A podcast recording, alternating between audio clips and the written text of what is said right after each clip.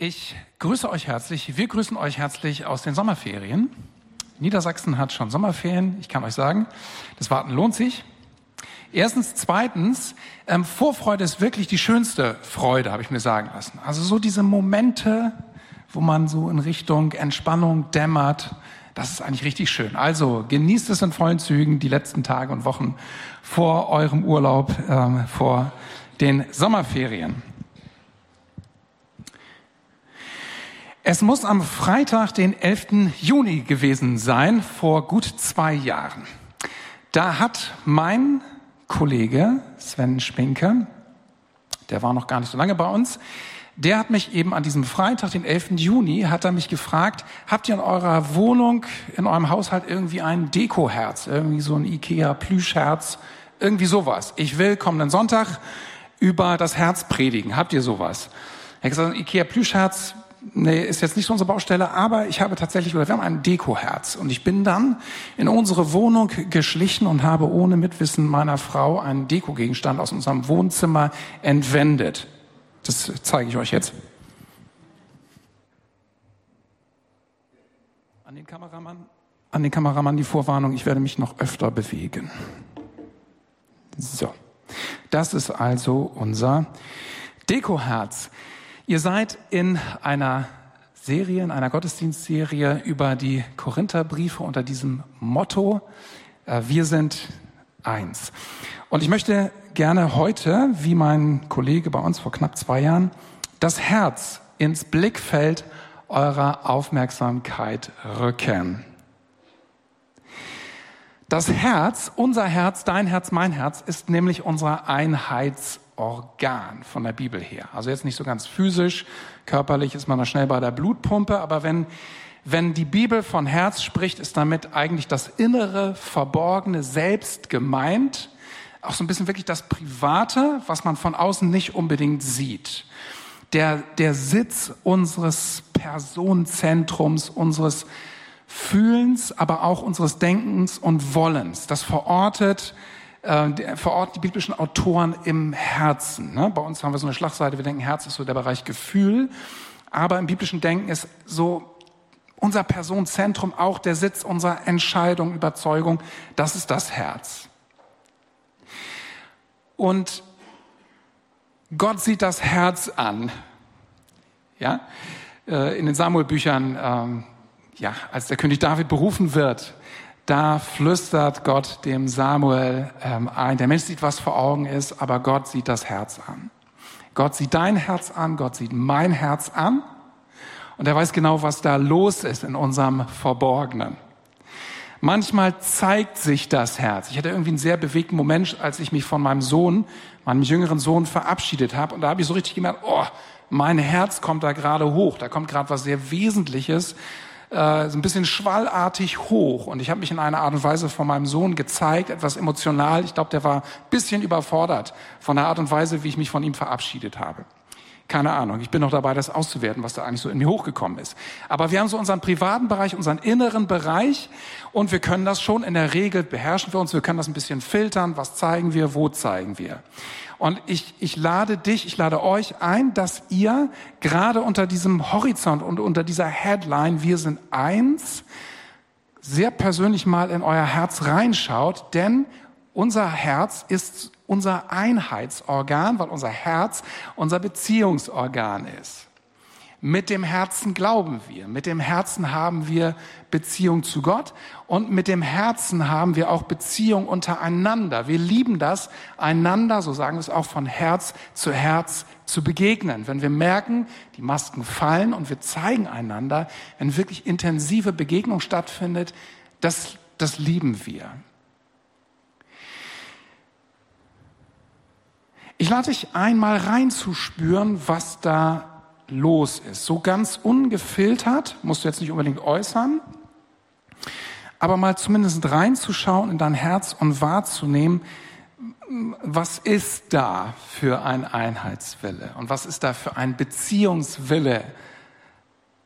Was ist da vorhanden? In deiner Partnerschaft, in deiner Familie, vielleicht in deiner Kleingruppe, in deinem Living Room, in deinem Team, in dem du mitarbeitest, in dieser Gemeinde. Was ist da los mit deinem Herzen? Und ich könnte mir vorstellen, dass es das ist ganz normal, dass, dass wir so eine schöne gaussche Kurve da machen können und dass es irgendwie so eine breite Mitte gibt und dass es aber auch so Ränder gibt. Und das ist, ne, wir haben von der Jugend gehört, vielleicht unter der jungen Generation, da ist irgendwie es ist, da ist ein starker Einheitswille. Ne? Ich schaue mal so ein bisschen in eure Richtung. Aber wenn ich das höre, 90 Leute irgendwie in der Jugendstunde, da zieht etwas hin. Ne? Da ist Organisation hin oder her, gute gutes Programm hin oder her, aber da ist, das ist auch ein starkes Beziehungsgeschehen. Das werdet ihr wahrscheinlich auch sagen können. Euch zieht etwas an in die Gemeinschaft rein. Aber es gibt auch, vielleicht am anderen Ende des Spektrums, eine Beziehungsmüdigkeit. Das gibt es auch. Das ist irgendwie auch ganz normal. Es gibt so Beziehungsprozesse. Nach einer Partnerschaft spricht man vom verflixten siebten Jahr. Am Anfang ist starke Anziehung dran und es gibt so einfach Beziehungsdynamiken, wo man dann kämpfen muss, um dieses Gefühl der Nähe und dass die, dass die Herzen nahe bleiben. Das kann auch in einer Gemeinde so sein. Über eine lange Distanz miteinander zu gehen, egal ob es beruflich ist oder in einer Gemeinde oder in einem Team oder in einer Partnerschaft, das wird anspruchsvoll, weil es eben auch da, wo man sich zeigt, äh, wo man von Herz zu Herz einander nahe ist, auch in einer Familie, da passiert auch Verletzung. Und das ist nicht schön, das ist schmerzhaft. Und dann gehen wir mit unserem Herz, ist völlig normal, so um, dass wir uns gerne schützen mit unserem Herz. Ich lade dich ein, irgendwie mal so auf einer Skala von eins bis zehn für dich das mal zu beziffern. Ne? Eins, eigentlich bin ich gerade fertig, ist mir eigentlich alles viel zu viel gerade und eigentlich die, die, ähm, ich glaube, die Briten sagen, I'm peopled out. Ne, ich bin gerade eigentlich fertig mit Menschen. Ich will eigentlich nur für mich sein. Ich bin eigentlich gerade sehr müde. Ich bin in anstrengenden Beziehungsprozessen drin und eigentlich, oh, ich kann gar nicht mehr. So eins. Und zehn am anderen Ende des Spektrums, ich kann gar nicht Gemeinschaft genug kriegen. Es fällt mir schwer auszuhalten und zu warten bis zum nächsten Gottesdienst, bis zur nächsten Kleingruppe lade ich ein, das mal für dich so ein bisschen zu bewerten, zu beziffern. Damals, am 11. Juni 2021, als mein Kollege von mir durch ein Fenster im Jugendraum, das habe ich ihm dann so ausgehändigt, äh, als er dieses Herz bekam, da war ich mit meinem eigenen Herzen und auch wir, meine Frau und ich, wir waren mit unserem eigenen Herzen ähm, in einer schwierigen Phase was unsere Bereitschaft zu Beziehung, zu Gemeinschaft und zu Nähe angeht. Direkt an diesem Tag, am 11. Juni, ich sag's mal so, als mein Kollege mich nach meinem Herzen gefragt hat, äh, da, da hatte ich ein Konfliktgespräch mit einem Supervisor, hat vier Stunden gedauert, war unfassbar anstrengend. Ich glaube, es waren sogar fast fünf Stunden. Ich habe richtig so gemerkt, oh, ich, das war schwere Herzensarbeit.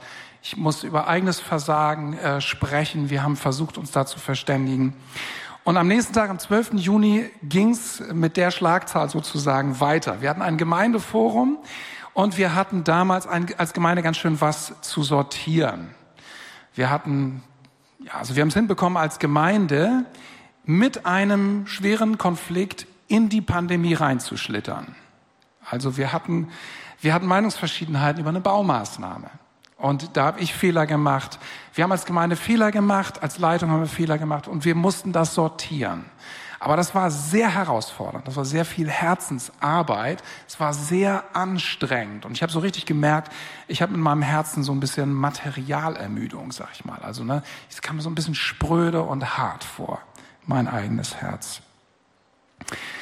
Ähm, ich gebe euch diesen eher privaten Einblick, um euch einfach mitzuteilen, vielleicht euch, die ihr eher an dem Ende des Spektrums seid, die ihr eher seid, ich bin gerade ein bisschen peopled out, ich bin eigentlich gerade mühe, äh, müde.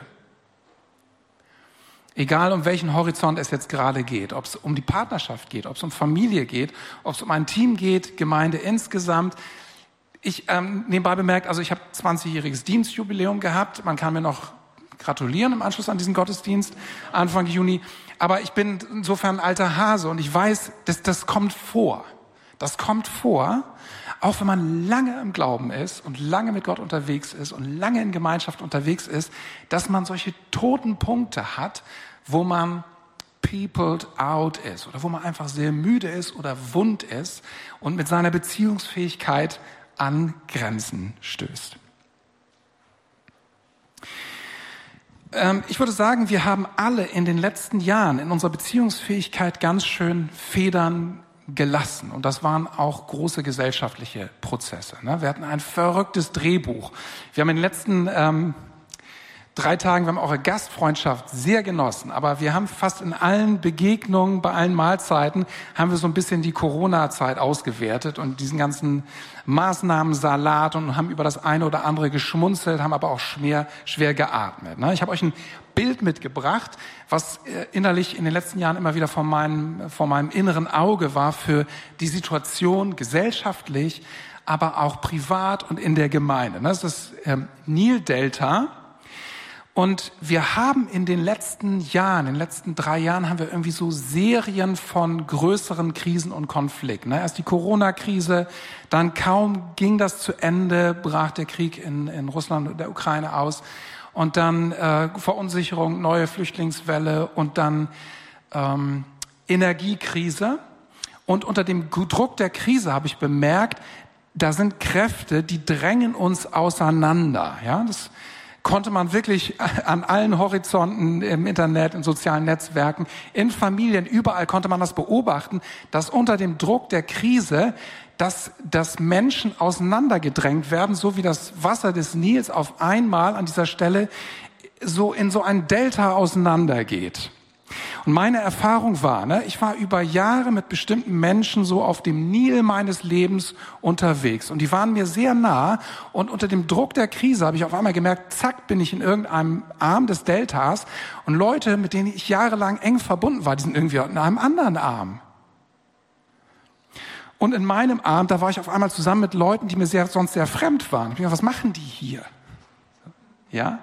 Also ich hoffe, ihr könnt das so ein bisschen nachempfinden, aber ich glaube, das ist so ein großer Prozess, in den wir als Gesellschaft und auch natürlich als Gemeinden hineingeworfen waren. Du hattest auf einmal durch den Druck der Krise eine krasse Spreizung von Meinungen und man hatte Konflikte und, und man konnte manch, manchen Themen nicht reden, da musste man Haken drum schlagen und es war auf einmal sehr anspruchsvoll, Einheit zu leben. Und man ist da auch so ein bisschen müde geworden. Ne? An der einen oder anderen Stelle hat man echt gedacht, ich kann nicht mehr, dieser Verordnungssalat. Oder ich kann nicht mehr, diese Diskussion schon wieder. Oder ich kann es nicht mehr lesen, diese, dieses Video, das mir geteilt wird oder so. Ne? Das, das sind wir so, oh, schweres Atmen. Wir sind hier immer noch auf Rosen gebettet im Vergleich zu den Menschen und der Gesellschaft so 2500 Kilometer ostwärts. Aber ich würde sagen, das waren wirklich Wirkungstreffer, die wir zu verarbeiten hatten als Gemeinden. Und wir haben gemerkt, da sind Kräfte, die drängen uns auseinander und es ist anstrengend und anspruchsvoll, Einheit zu leben und unsere Herzen, ne, die werden so ein bisschen spröde. Korintherbriefe sind eine gute Wahl. Herzlichen Glückwunsch zu dieser Entscheidung. Korintherbriefe sind eine gute Wahl, um sich zu orientieren und zu hören, auch was Gott sagt Gott zu Menschen in so einer unter dem Druck einer Krise, wo es auf einmal Fraktionen gibt und wo man miteinander streitet und wo Einheit anspruchsvoll wird. Gleich in 1. Korinther 1 spricht Paulus von Fraktionsbildungen in der Gemeinde in Korinth. Und insgesamt sind diese beiden Briefe eine Fundgrube. Es ist hochspannend, zu gucken, wie packt Paulus diese Gemeinde in Korinth an, wo so Kräfte die Gemeinde auseinanderzutreiben, auseinanderzudrängen drohen. Nach dem Aufschlag vor einer Woche von Theresa heute eben, wir sind eins, eins in der Vielfalt. Vielfalt ist erstmal natürlich ein positiver Begriff. Vielfalt ist bunt. Vielfalt klingt nach äh, gegenseitiger Ergänzung. Aber Vielfalt kann auch sehr anstrengend sein. Ne? Also wenn man da in seinem eigenen Delta unterwegs ist und jemand ist in einem ganz anderen Delta unterwegs, das ist manchmal ist das eben nicht einfach interessant und schön, sondern es ist nervig und anstrengend. Vielfalt äh, kann zu Spannung, zu Augenrollen, Verwunderung und Fremdheit führen. Mein Predigtext, wir sind ungefähr in der Hälfte, also nur, dass ihr jetzt nicht euch zu sehr sorgt über die Länge dieser Ansprache. Das ist auch nur ein Vers. 2. Korinther 3, Vers 18. Habe ich euch mitgebracht. Wir alle aber schauen mit aufgedecktem Angesicht die Herrlichkeit des Herrn an und werden so verwandelt in dasselbe Bild von Herrlichkeit zu Herrlichkeit, wie es vom Herrn, dem Geist, geschieht. Ich möchte noch mal ein Gebet sprechen. Jesus, wir danken dir für dein Wort, für die Kraft deines Wortes. Wir danken dir, dass du auch unter schwierigen Bedingungen und bei großer Hitze, dass du zu unseren Herzen sprechen kannst und an unseren Herzen arbeiten kannst. Und wir laden dich ein, es jetzt zu tun. Amen. Ähm, dieses Bibelwort, das äh, möchte ich in eure Mitte stellen und auch sozusagen vor euer Herz, weil dieses Bibelwort, habe ich entdeckt, eine sehr konkrete Maßnahme vorschlägt. Wenn wir mit unserem Herz hier sind, an einem toten Punkt, wenn wir peopled out sind, wenn wir müde sind, dann bietet dieses, dieser Rat oder dieser Hinweis des Paulus, gibt uns einen Hinweis, was wir tun können, um aus diesem toten Punkt herauszukommen. Na, wir werden verwandelt. Wir werden verwandelt. Na, das, ist, das ist der Punkt. Für unser Herz stellt Gott uns in Aussicht, ich kann euer Herz verwandeln. Wenn ihr an einem toten Punkt seid, wenn ihr eure Beziehungsfähigkeit da irgendwie gerade ganz niedrig beziffert, wenn ihr peopled out seid, ich kann euer Herz verwandeln. Erste Botschaft. Wir müssen nicht ständig im Streit liegen mit unserem Herzen, sondern wir können unser Herz Gott hinhalten und ihn bitten, diese Verwandlung an unserem Herzen zu tun. Wir können ganz ehrlich sein vor Gott mit unserem Herzen und wir können ihn bitten, an unseren Herzen zu arbeiten, unser Herz zu verwandeln. Zweiter Punkt. Wir können eine Kleinigkeit tatsächlich dazu beitragen auch, die Gott hilft, an unseren Herzen zu arbeiten, unsere Herzen zu verwandeln. Ähm, es gibt so ein Bild, so ein Lied wollte ich sagen. Ich weiß nicht, ob das der eine oder andere kennt, vielleicht ein bisschen die älter, älteren Semester. Jesus Bruderschaft Gnadental. Da ist dieser Vers mal vertont worden. Ich sehe das eine oder andere nickende Gesicht. Ne? Im Anschauen seines Bildes, im Anschauen seines Bildes, da werden wir verwandelt in sein Bild. Vertonung von diesem Vers. Aber dieses Lied, das ich auch selber so sofort im Kopf immer habe, unterschlägt etwas. Es geht dem eine Kleinigkeit voraus, an der wir mitwirken können, nämlich, ich habe es euch etwas hervorgehoben, mit aufgedecktem Angesicht. Aufgedecktes Angesicht. Das ist etwas, das können wir tun. Wir können unser Angesicht aufdecken und ich würde sogar fast sagen, es ist die Voraussetzung dafür, dass diese Metamorphose, das Wort steht da tatsächlich, diese Verwandlung unseres Herzens einsetzen und anfangen und kommen kann mit aufgedecktem Angesicht.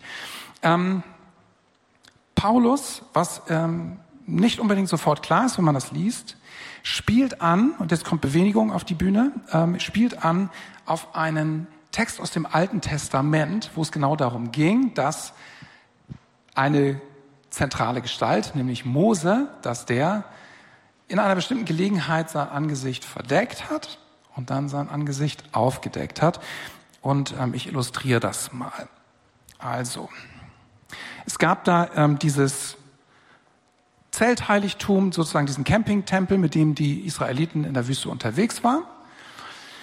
Und Mose ist da von Zeit zu Zeit reingegangen und hat sich Weisung von Gott geholt. Gott war gegenwärtig in diesem Camping, also in diesem Zeltheiligtum, Zelt der Begegnung, war Gott gegenwärtig im Allerheiligsten. Und Mose ist hineingegangen und er hat, ähm, er ist da reingegangen, hat dann sein Angesicht aufgedeckt und hat Weisung von Gott empfangen und hat diese Weisung weitergegeben. Ich illustriere es mal. Also, ähm, er, sagen wir mal, hier ist die Gegenwart Gottes. Ja, ich wende mich jetzt von euch ab. Gegenwart Gottes, Angesicht aufgedeckt. Angesicht ist aufgedeckt. Dann hat er sich dem Volk Gottes zugewandt und sein Angesicht leuchtete. Ich würde euch jetzt noch mal ein bisschen mitwirken bitten. Vielleicht könnte man so ein bisschen geblendet tun. So. Ja, genau. Ungefähr so. Okay. Und dann hat Mose die Weisung weitergegeben und dann hat er, hat er, dann hat er sein Angesicht verborgen, so. Und dann hat er sich so wieder unter das Volk gemischt, so mit ähm, verdecktem Angesicht ist er dann unterwegs gewesen. Ja, wieder so als, natürlich auch als Teil des Volkes Gottes ist er so unterwegs gewesen. Okay. Und das war eben eine Routine. Das heißt, immer wieder ist Mose in die Begegnung mit Gott gegangen, hat dann sein Angesicht aufgedeckt, hat Weisung empfangen, stellte sich vor das Volk, das Volk war geblendet, er hat die Weisung weitergegeben und dann hat er sein Angesicht verhüllt. Ähm, ich habe jahrelang gedacht, Verwandlung, Herrlichkeit auch bei Jesus funktioniert genau so. Wir müssen halt beten. Wir müssen halt mehr beten. Wir müssen die Gegenwart Gottes suchen. Wir müssen uns ins Kämmerlein zurückziehen. Wir müssen viel, viel beten, damit die Herrlichkeit Gottes auf uns abfärbt. Ich habe irgendwie gedacht, so funktioniert das mit der Veränderung unseres Lebens und mit der Heiligung und auch vor allen Dingen mit der Veränderung unseres Herzens. Ich habe jetzt gelernt, muss ich echt sagen, zu meiner Schande ist mir erst im letzten Jahr aufgefallen, der Punkt ist nicht die Begegnung mit Gott und das aufgedeckte Angesicht da. Der Punkt von Paulus ist der, wir machen das nicht mehr so wie Mose. Wir machen es nicht mehr so wie Mose, sagt ein paar Verse vorher. Das heißt, wir bewegen uns nicht mehr verdeckt. Wir bewegen uns nicht mehr verdeckt. Wir machen nicht mehr dieses, dieses Maskending. Wir verhängen uns nicht mehr. Wir zeigen uns. Der Twist bei Paulus ist, Mose hat dieses, das mit dem Verhängen gemacht, eigentlich aus Scham, damit niemand sieht, dass dieses Leuchten und die Herrlichkeit sich verbrauchen und dass das abnimmt. Ja? Also die Herrlichkeit auf dieses Leuchten, das war etwas, das hing mit der Begegnung zu Gott zusammen und es hat sich einfach, es, ist, es hat abgenommen. Und Mose hat sich deshalb verhängt, damit das Volk nicht sieht, dass es mit der Herrlichkeit, jedenfalls was Mose als Person angeht, äh, etwas begrenzt ist, dass diese Herrlichkeit so langsam abnimmt. Ja? Es hat ja etwas von Scham auch, diese Sache mit dem sich verhängen. Und was der eigentliche Punkt des Paulus ist hier, Verwandlung, Metamorphose geschieht, wenn wir uns entscheiden, dieses Spielchen nicht mehr zu machen. Das gehört eigentlich in den alten Bund, dieses Ding mit Scham, dass wir uns nicht mehr zeigen.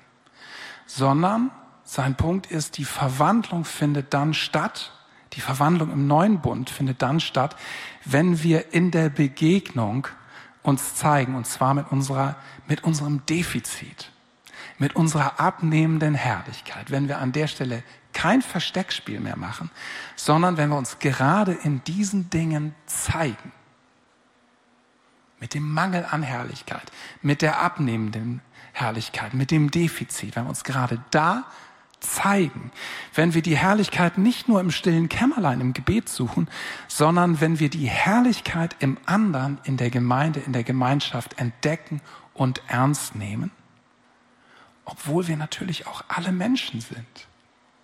Und obwohl wir alle zu kämpfen haben mit einem Mangel an Herrlichkeit und mit Dingen, die nicht so sind in unserem Innern, wie sie sein sollten. Das Geheimnis der Verwandlung, der Metamorphose ist, dass wir eigentlich etwas, ähm, etwas, was, etwas machen, was unserem natürlichen Menschen widerspricht. Wenn wir angegriffen werden, wenn wir in Frage gestellt werden, wenn wir merken, die Herrlichkeit in unserem Leben, damit ist es nicht so weit her, da ist ein Defizit, dann haben wir diese Reflexe, uns nicht mehr zu zeigen, uns eher zu verstecken. Das, was Paulus hier sagt und vorschlägt, das Geheimnis der Verwandlung ist, wir machen dieses Spiel von Scham nicht mehr mit, gehört in den alten Bund. Wir zeigen uns und darin, dadurch, in den Momenten, wo wir Angst haben, unser Gesicht zu verlieren, bekommen wir Herrlichkeit und ein neues Gesicht. Ähm, vielleicht ist euch das etwas äh, neu und deshalb habe ich noch eine zweite Belegstelle damit ihr das, mir das auch glaubt, euch mitgebracht. 2. Korinther 12, Vers 9. Paulus sagt hier, daher will ich nun mit größter Freude und mehr als alles andere mit meinen Begrenzungen angeben, weil dann die Kraft des Messias auf mir lagert. Ein, eine zweite Stelle, wo Paulus das sehr ernst meint. Ich glaube, das ist nicht einfach nur eine, eine rhetorische Figur oder sowas, sondern ich glaube, es ist letzte Überzeugung. Paulus wusste das, gerade dann, wenn ich mit meinen Schwächen ausgesöhnt bin und wenn ich dieses Spiel von Scham nicht mitmache, sondern mich damit zeige, dann lagert die Kraft des Messias, dann lagert seine Herrlichkeit auf mir. Wenn man jetzt irgendwie noch ein paar Schritte zurückgeht, Paulus und die Korinther. Das wisst ihr äh, vielleicht, oder die Bibelleser hier oder da haben das schon mal gehört. Paulus hatte zu kämpfen um die Gemeinde in Korinth. Er ist nicht so ernst genommen worden, er ist nicht so ganz für voll genommen worden von der Gemeinde in Korinth. Man kann so ein bisschen sehen, das ist, das ist das Spannende, im ersten Korintherbrief versucht Paulus ein großes Durcheinander in Korinth auf der Sachebene zu lösen. Und er spricht auch fast ja, kann man fast sagen, im konfrontativen Stil Missstände an. Sachebene, das geht nicht. Er begründet auch große Gedankengänge, werdet ihr in den nächsten Wochen noch hören. Aber der Punkt ist, im zweiten Korintherbrief, in dieser Phase zwischen dem ersten und zweiten Korintherbrief, ist, stand es spitz auf Knopf, dass Paulus seinen Einfluss auf diese Gemeinde verliert. Er hat einen Zwischenbesuch zwischen dem ersten und zweiten Korintherbrief eingeschoben und hat dort eine Konfrontation gehabt, wo er sich nicht durchsetzen konnte und musste sehr schnell die Zelte in Korinth wieder abbrechen und ist zurück nach Ephesus gegangen. Also man kann fast sagen, Paulus war als Leiter verbraucht und es stand spitz auf Knopf, ob die Korinther ihn überhaupt ernst nehmen. Was macht jetzt Paulus? Er schreibt einen zweiten Korintherbrief und er wechselt eigentlich von der Sache auf die Beziehungsebene. Das ist immer etwas, das ist immer eine gute Sache, wenn wir merken, wir haben Sachdifferenzen. Wir haben Konflikte, wir haben Meinungsverschiedenheiten. Dann ist es immer gut zu sagen, wir steigen jetzt mal aus diesem Spiel von Position und Meinung aus und wir gehen auf die Beziehungsebene. Was ist eigentlich los? Wovor habe ich Angst? Was ist meine Hoffnung? Und das Spannende ist im zweiten Korintherbrief, ähm, Paulus spricht über seine Schwächen, seine Ängste und Niederlagen. Das muss man sich mal vorstellen. Er ist in Frage gestellt, er ist angezählt als Leiter und er setzt einfach, ihr, ihr findet mich schwach, ich gebe euch noch mehr Angriffsfläche. Reden wir über meine Angstzustände und über meinen Schmerz und über das Leiden. Er, gibt, er bietet noch mehr Angriffsfläche. Und also das ist für mich so, Paulus macht es vor. Paulus sagt es nicht nur, so müsst ihr das machen, so funktioniert Verwandlung, Veränderung, sondern er demonstriert es. Dadurch, dass er sich eigentlich eröffnet sein Herz weit, noch weiter. Der Reflex bei Paulus wird auch der gewesen sein, ich verschließe mein Herz. Paulus sagt es und er macht es vor. Jetzt erst recht. Ich mache mich einfach noch angreifbarer. Ähm, was mir auch noch aufgefallen ist, also ähm, ähm, Paulus hat so von Ephesus aus sich Sorgen um die Korinther gemacht und die Briefe geschrieben. In Ephesus hat Paulus, wir würden sagen, Erweckung erlebt. Das heißt, Gott hat ungewöhnliche Zeichen und Wunder durch die Hand des Paulus. Schweißtücher von Paulus haben irgendwie gereicht, um Kranke zu heilen. Wenn ich Paulus gewesen wäre und ich hätte eine Gemeinde, wo meine Schweißtücher Kranke heilen und eine Gemeinde, die, die, die meine Autorität in Frage stellt, ich hätte denen meine Schweißtücher geschickt nimm dies. So. Ich hätte, ich hätte, ich hätte im zweiten Korintherbrief erzählt, was Gott alles Tolles in Ephesus tut. Und wovon sich die Korinther ähm, abschneiden. Macht er nicht. Macht er nicht. Er verliert kein Wort über seine Siege, die er feiert in Ephesus, sondern er spricht über seine Probleme, seine Ohnmacht. An der Stelle nochmal, Paulus macht es genau vor. Er lehrt es nicht nur, er lebt es. Paulus tut nicht das, was zehn aus zehn von uns tun würden. Er macht sein Herz nicht hart, er zieht sich nicht zurück, er geht rein und macht sich noch angreifbarer. Und jetzt möchte ich meine Frau bitten, etwas zu erzählen, was dann mit unserem Herz hier passiert ist am äh, 11., vor allen Dingen 12., 13. Juni. Genau. Ja, schönen guten Abend auch von mir. Ja, also Johannes hat ja im Grunde die ähm, Rahmenbedingungen schon erzählt, äh, wie wir da unterwegs waren. Das war wirklich eine richtig schwieriges Wochenende und es hatte auch schon einen Vorlauf, der einfach auch sehr, sehr anstrengend war. Und ähm, ich weiß noch, äh, wie ich an diesem Samstagabend gedacht habe, also von dieser Geschichte mit dem äh, Herz, das Sven das ausgeliehen hatte, hatte ich überhaupt nichts mitgekriegt. Und ich weiß nur so an, an diesem Samstag, als wir ähm, diese Mediationstag da hinter uns hatten, es war wirklich nur anstrengend gewesen. Und ähm, ich habe abends nur gedacht, so, oh, ich habe wirklich keine Lust mehr. Ähm, ich bin ins Bett gegangen und ähm, am nächsten Morgen es stand Taufgottesdienst an und ich habe wirklich überlegt und gedacht, Gott, ich habe wirklich keine Lust zum Gottesdienst zu gehen. Es ist einfach äh, zu anstrengend, das ist zu viel, ich will das nicht mehr. Und, ähm, und habe gebet, habe gesagt, du musst heute echt irgendwas machen. Ich, ich brauche irgendwie eine Berührung, um, ähm, um zu sehen, irgendwie du siehst mich und ähm, ja, einfach eine Ermutigung. Und ich weiß nicht, ich habe zu der Zeit irgendwie die Sprüche durchgelesen und an dem Morgen war Sprüche 4 dran. Und ähm, habe ich aufgeschlagen und manche von euch wissen das sicher schon, da steht ein sehr bekannter Vers drin, über den ich dann, ja, der, der wirklich so vertikal zu mir sprach. Vor allem aber behüte dein Herz, denn dein Herz beeinflusst dein ganzes Leben. Und das war eigentlich schon das ganze vergangene Jahr mein Thema gewesen, dass ich immer gedacht habe, ich oder ja, mir gewünscht habe, auch ich, ich wünsche mir ein weiches Herz zu behalten und ich möchte dahin kommen, aber der Weg dahin war mir äh, unklar. Ich wusste nicht, wie, wie soll ich das machen. Und mir war aber in dem Moment klar, als dieser Vers an dem Morgen kam, ähm, du musst zum Gottesdienst gehen. Also mach nicht ganz dicht, sondern begib dich dahin, geh in Gemeinschaft. Und der Gottesdienst fing an und Sven fing seine Predigt an. Und ähm, er sagt, ja, heute predige ich über das Herz. Und ähm, sagte dann, ja, Melanie, vielen Dank, dass du uns dein Herz ausgeliehen hast für diesen Gottesdienst. Und ich dachte mir so, wie jetzt mein Herz? Und dann sah ich das erst da vorne auf der Bühne stehen und dachte, das gibt's jetzt ja echt nicht. Mein Herz steht jetzt sprichwörtlich vorne auf der Bühne. Und ähm, also ich wusste, das war so ein Moment, wo man genau weiß, jetzt möchte Gott mir was sagen, jetzt will er reden.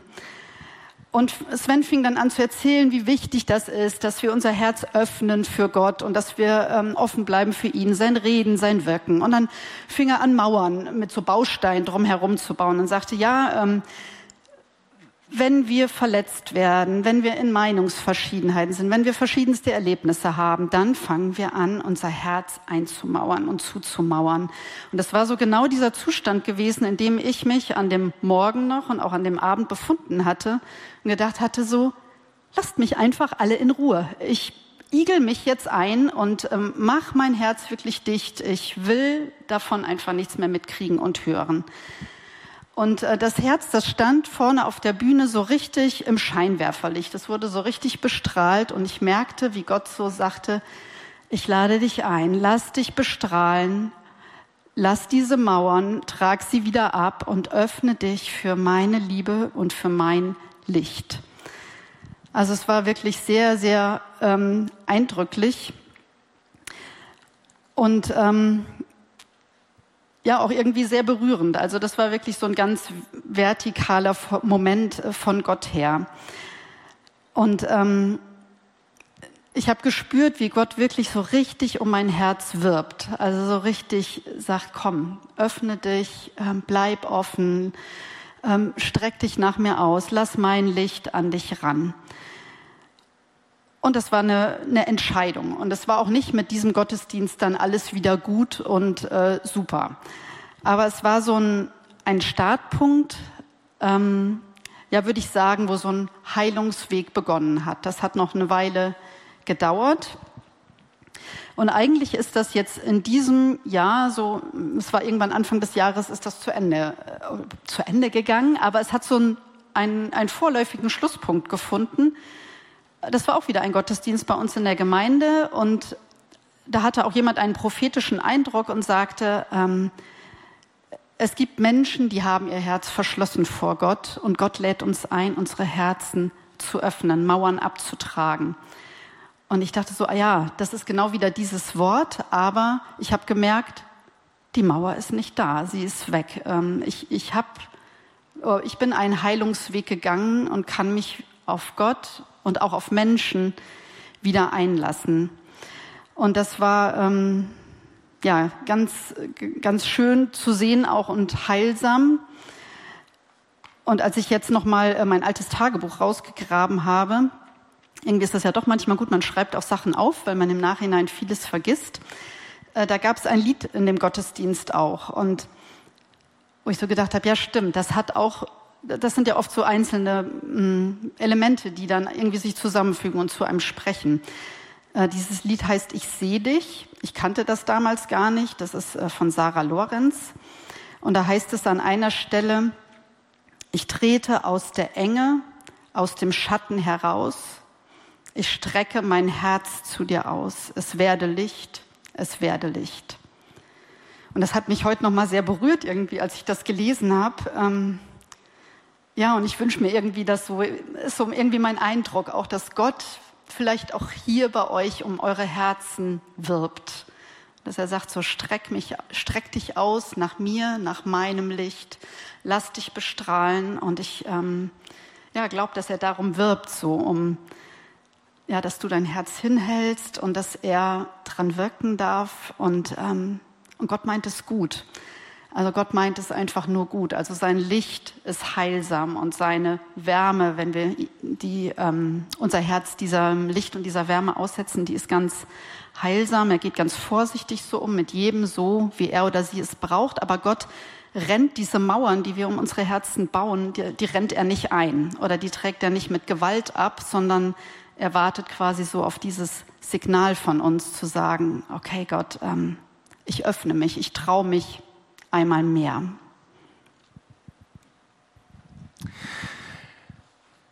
Ja, ich werde euch aufzustehen. Ich würde gerne ein Gebet für euch sprechen.